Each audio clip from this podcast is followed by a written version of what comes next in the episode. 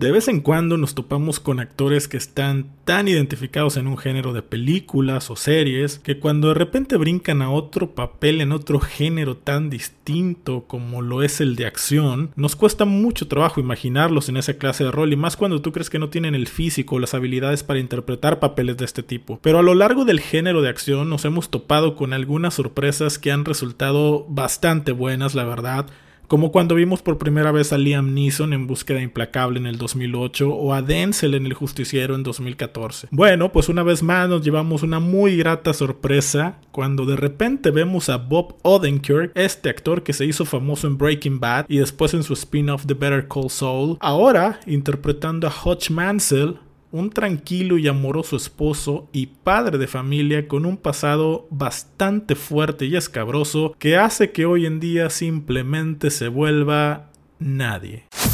Ahora platiquemos de lo mejor de las series, películas, libros, anime y videojuegos. Solo aquí en The Geek Band Theory con Rodrigo Tello. Comenzamos. Para aquellos amantes del género de acción, hoy les quiero platicar de esta película que la verdad me ha sorprendido gratamente. Y es que empecé a verla también sin esperar mucho, de ser honesto, pero desde la primera escena en donde el director Ilya Naishuller, conocido por aquella película que se llamó Hardcore Misión Extrema, no sé si se acuerdan, aquella que toda fue grabada como en primera persona o en pop, como dicen hoy en día, ¿no? Bueno, desde la primera secuencia nos topamos con cosas bastante interesantes, en donde el director hace estos cortes de escena, esta edición de manera como rápida y repetitiva para mostrarnos o hacernos sentir la monotonía que vive el personaje, hacernos sentir su rutina de una manera desesperante y lo logra y lo transmite muy bien, la verdad. Y eso es algo que te das cuenta y que suma de muy buena manera en esta película. La dirección durante las secuencias de acción que tenemos son bastante decentes. Si bien no tiene un estilo, un sello característico como las de un Jerry Bruckheimer, sí te llevan muy de cerca de todo lo que está sucediendo con un muy buen ritmo, con tomas claras y haciéndolo lo más realísticamente posible, por así decirlo. Y ese es otro punto del que quiero hablarles. Las secuencias de acción, las coreografías en las peleas están tan bien hechas que me recordaron a películas como Búsqueda Implacable o John Wick. Y miren que compararlas con esta clase de películas es compararla con dos de las últimas sagas más exitosas que ha habido dentro de este género. Para algunos tal vez no esté a la altura de estas dos sagas, pero lo que sí les puedo decir es que si no está a la altura, tampoco está tan lejos, ¿eh? Tal vez un escaloncito abajo y tan solo hace falta ver la escena en el autobús.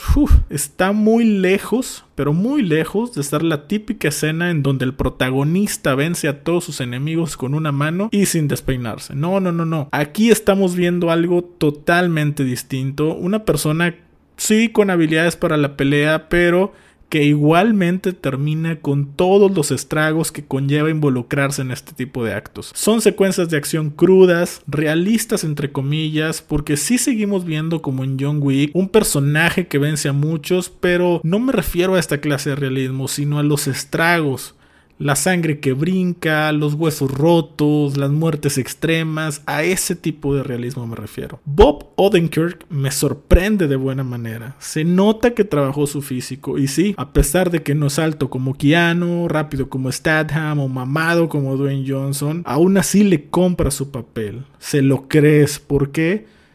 Es bien sencillo, porque en las escenas que, tiene de acción, la verdad es que lo hace muy bien. Se nota que se preparó, que practicó, que repitió una y otra vez las coreografías hasta que le salieran muy bien. Y eso se nota en la pantalla al momento en que estás viendo la película y termina convenciéndote de todo lo que estás viendo. Otra cosa que me encantó, aunque tengo que confesar que fue más por nostalgia que por otra cosa, pero me encantó ver a Christopher Lloyd en el papel del papá de Hodge. No pude evitar el sentir que estaba viendo al Doc, honestamente, el mismísimo Dr. Brown, pero en esta ocasión disparando una escopeta recortada. Wow, la verdad es que sí, me gana la nostalgia, lo sé, pero pero fue muy bonito verlo después de años de no aparecer en una película importante. Aunque debo reconocer que esta nostalgia me juega un poco en contra al analizar la secuencia de acción final de la película. Y es que creo que esta escena sí se sale del contexto de las escenas de acción crudas o realistas, porque cuando ves una escena en donde está un señor de la tercera edad, un abuelito, por así decir, ya de muchos años de edad, en plena balacera, rodeado de sicarios y de asesinos, y no le pasa absolutamente nada, pues debo confesar que sí le resta esta credibilidad que el director intentó darle a la película, particularmente durante la primera mitad de la misma.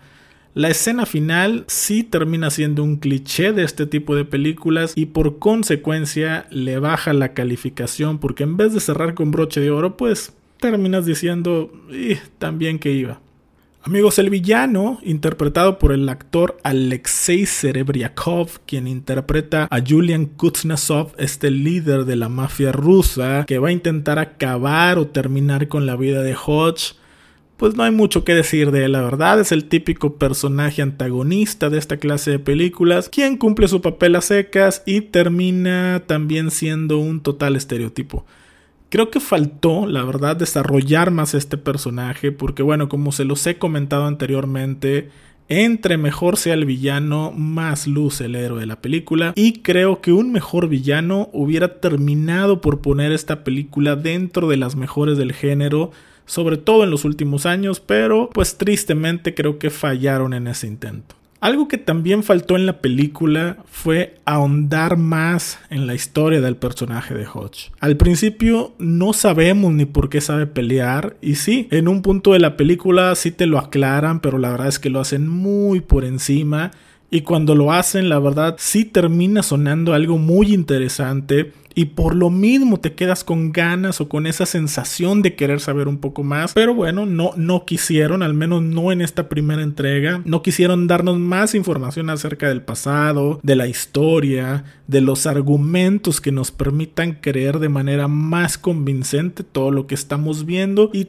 todo lo que sucede alrededor del personaje de Hodge. Amigos, la premisa de esta película es bastante sencilla, así que no esperen tramas complicados o una historia cautivante con giros de tuerca o algo por el estilo. Es este grupo mafioso intentando atrapar a nuestro protagonista de la historia y cómo este va a poder acabar con todos ellos. La verdad es que ahora que, bueno, lo menciono de esta manera, eh, sí me recuerda mucho a la trama de John Wick en algunos aspectos. Solo que bueno, en John Wick pues todo empieza porque le matan a su perro y aquí en Nobody es porque bueno, termina él defendiendo a una mujer en un autobús, pero si fuiste de los que disfrutó John Wick, de igual manera te aseguro que vas a disfrutar Nobody porque en conceptos como película, la verdad es que son bastante similares. Amigos, en resumen, si eres fan del género de acción, Nobody o Nadie es una película imperdible para ti. Si no te gusta el género de acción, te la puedes ahorrar porque, bueno, honestamente fuera de la buena acción, pues tampoco aporta nada extraordinario o novedoso para la industria del cine.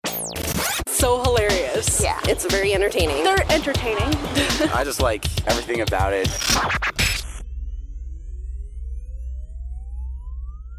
Acabo de terminar de ver Army of the Dead, amigos. Y aunque reconozco que la película tiene muchas cosas sobresalientes, tengo que confesarles que tengo un gran problema con esta película. Pero eso se lo voy a contar hacia la parte final del, del, episodio o del podcast. Antes déjenme platicarles de todo lo que sí me gustó de esta película. Miren, empecemos por la secuencia inicial. Esta en donde de repente te presentan como el virus zombie se fue esparciendo de manera muy rápida por todas Las Vegas. Y en eso aparece esta secuencia con un gran soundtrack viendo cómo se está llevando a cabo esta matazona diestra y siniestra mientras la población de Las Vegas intenta sobrevivir. Y en eso vemos, pues sí, la clásica textura de imagen que caracteriza las películas de Snyder, esos tonos verdes y azules de sus películas. Vemos un gran trabajo en escenografía, ambientación, efectos visuales, en fin, toda esta secuencia que dura algunos minutos fue visualmente muy atractiva muy bien lograda, divertida, cool, aunque hay que admitir que no es nada que no hayamos visto en otras películas de Snyder antes. Lo mejor, en mi humilde opinión, es la gran dirección de fotografía que tiene, no nada más la secuencia inicial, sino de varias escenas que vemos a lo largo de la película sin duda creo que esta parte es su carta fuerte. Algo que también me gustó fue el reparto de actores que seleccionaron para representar a este grupo ambicioso que intenta entrar a Las Vegas.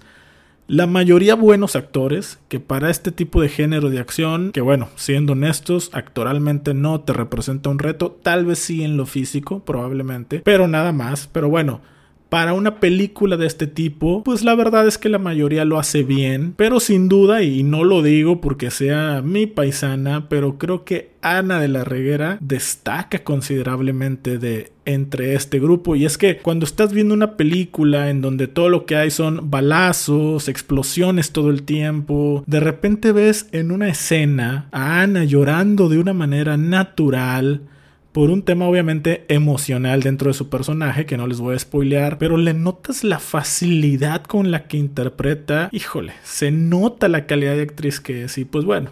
Es algo que yo por lo menos destaqué cuando estaba viendo la movie y se agradece. La verdad es que muy bien por Ana, que ojalá Ojalá que siga apareciendo cada vez más en este tipo de producciones. Amigos, hay que ver esta película con la perspectiva del género que es. Me refiero a que desde un inicio te mentalices a que verás una película de acción, un género que no busca otra cosa más que entretenerte, hacerte pasar un buen rato. Y bueno, sabes que vas a ver balazos, sangre, zombies, explosiones y como toda buena película de acción, alguna escena en la que vas a decir, ay no... Pero bueno, sabemos que viene junto con pegado, la verdad, pero bajo esta perspectiva sin duda te va a entretener, la vas a disfrutar, tiene escenas de comedia, pero si buscas que te dé miedo por el tema de los zombies, pues no. Tampoco esperes una historia que te vaya a transmitir emociones fuertes o intensas. No esperes un guion o una intriga emocionante, porque bueno, si, si empiezas a ver esta película esperando todo esto, la verdad es que sí vas a terminar con un sabor un poco amargo. Estas son algunas de las cosas que sí me gustó y ahora me quiero enfocar en confesarles lo que no me gustó. Y empiezo por Dave Bautista. Amigos, la verdad es que Dave Bautista, debo reconocer, ha mejorado como actor con el pasar de los años.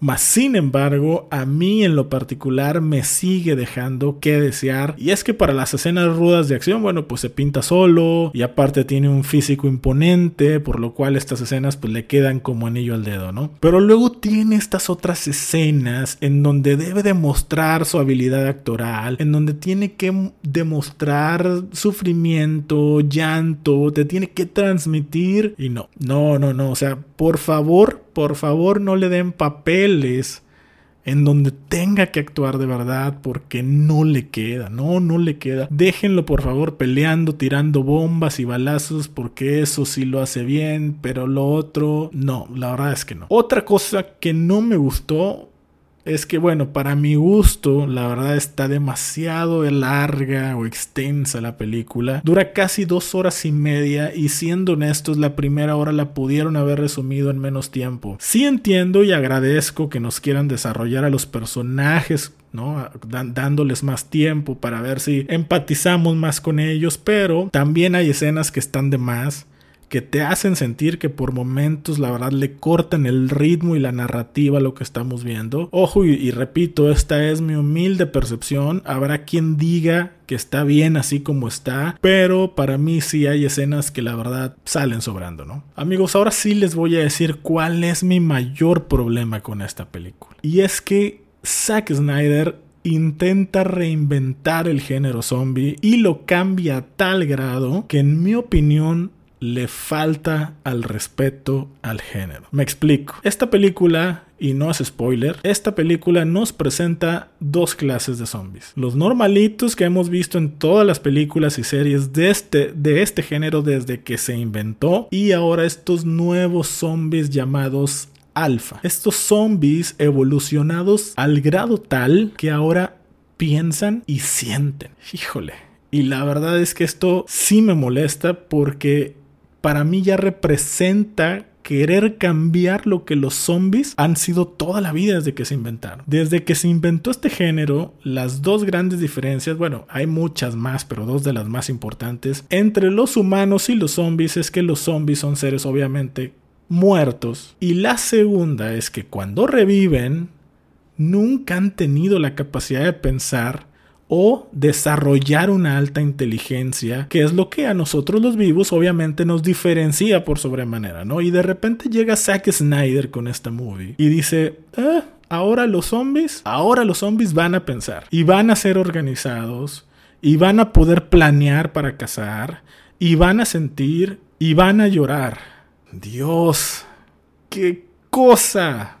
No, Zack, no, no, no. La verdad es que por ahí no es. Mira, si quieres ver zombies evolucionados, voltea a ver lo que está haciendo Robert Kirkman en, en, Walking Dead o lo que ha hecho Neil Druckmann en The Last of Us. Digo, entiendo que evolucionen.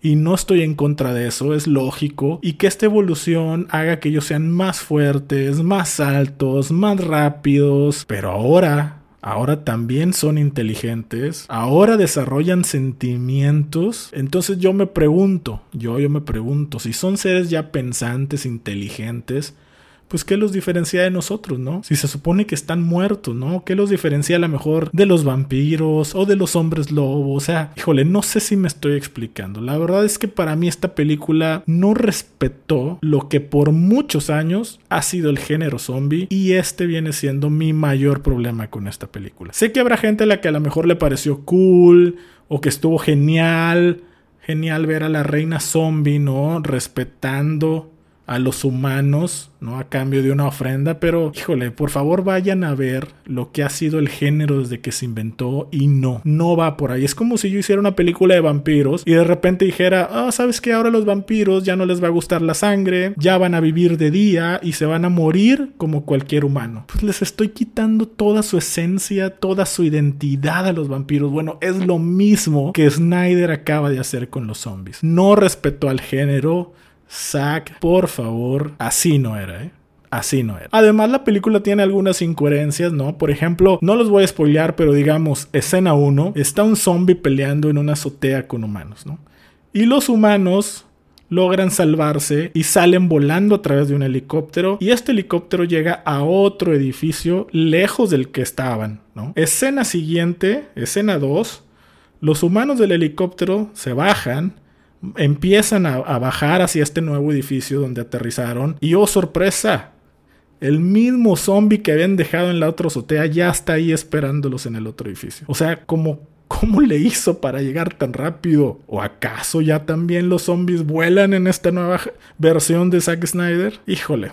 Amigos, miren, la verdad es que Army of the Dead, pues bueno, se acaba de estrenar el pasado viernes 21 de mayo a través de la plataforma de Netflix.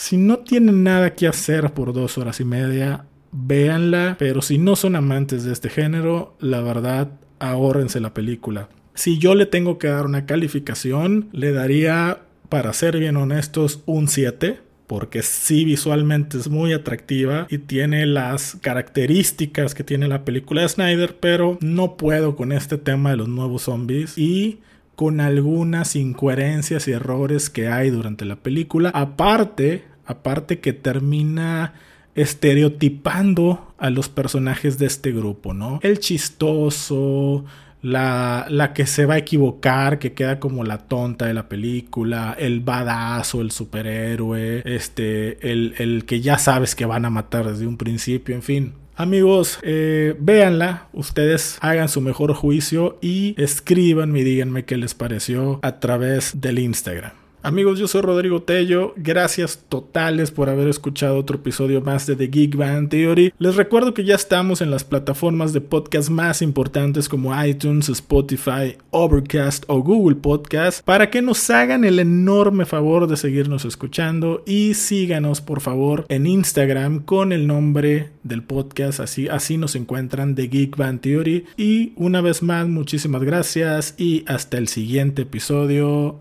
Adiós. All the time. I listen all day, every day. I don't know, I'm just addicted to it.